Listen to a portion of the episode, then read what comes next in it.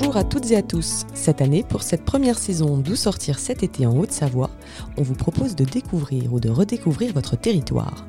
Et si on partait en vacances près de chez nous? Ce podcast vous est proposé en partenariat avec les autoroutes et tunnels du Mont Blanc. La TMB, votre partenaire pour découvrir les richesses de notre territoire. Je suis Hélène Serbe et dans cet épisode, je vous emmène à Chamonix sur le site du Mont-en-Vert, mer de glace. Ce lieu emblématique est un grand classique des sites touristiques chamoniards. Suivez-moi à la découverte de ce joyau du territoire connu dans le monde entier. Tout commence au départ du centre de Chamonix, capitale de l'alpinisme. À deux pas de la gare SNCF, le petit train rouge du Mont-en-Vert vous permettra d'atteindre une altitude de 1913 mètres en moins de 20 minutes. Cette ligne de chemin de fer à crémaillère fut inaugurée en 1909 par le président de la République de l'époque, Armand Fallière. Le petit train centenaire est une institution à Chamonix.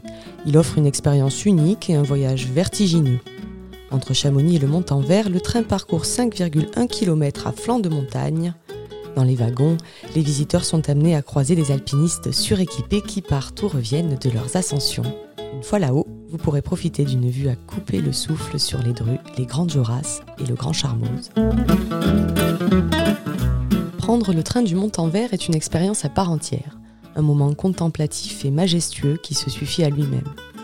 Mais pour ceux qui en veulent encore, pas de panique. Le site du Mont-en-Vert permet de se rendre sur un autre lieu légendaire, la mer de glace. L'expérience se fait donc en deux temps forts. Après l'ascension du petit train historique, l'arrivée à la gare du Mont-en-Vert donne un point de vue unique sur l'un des plus grands glaciers d'Europe. Pour accéder à la mer de glace, les visiteurs devront prendre une télécabine puis se lancer dans une descente sportive de près de 600 marches. Descente des marches est un moment pour le moins glaçant, car ce lieu majestueux n'est pas seulement synonyme de beauté, il est aussi l'un des meilleurs endroits pour constater les effets du dérèglement climatique. En descendant les marches, des paliers indiquent le niveau du glacier selon les années. On constate alors avec effroi l'impressionnante couche de glace perdue depuis les années 80. Depuis 200 ans, le glacier a perdu 3 km de long et 200 mètres d'épaisseur. Les chercheurs et glaciologues estiment que dans le meilleur des cas, le glacier aura perdu 80% de sa surface en 2100, ou bien qu'il aura totalement disparu à cette échéance. Pour atteindre la grotte de glace, creusée dans le glacier, il faut compter une vingtaine de minutes. Cette visite offre un parcours pédagogique permettant d'observer l'évolution de la montagne et de ses glaciers. On y apprend comment le glacier vit et se déplace, comment se crée les crevasses. Il est expliqué que la glace, qui se renouvelle continuellement dans la partie haute du glacier par la neige, est évacuée vers l'aval.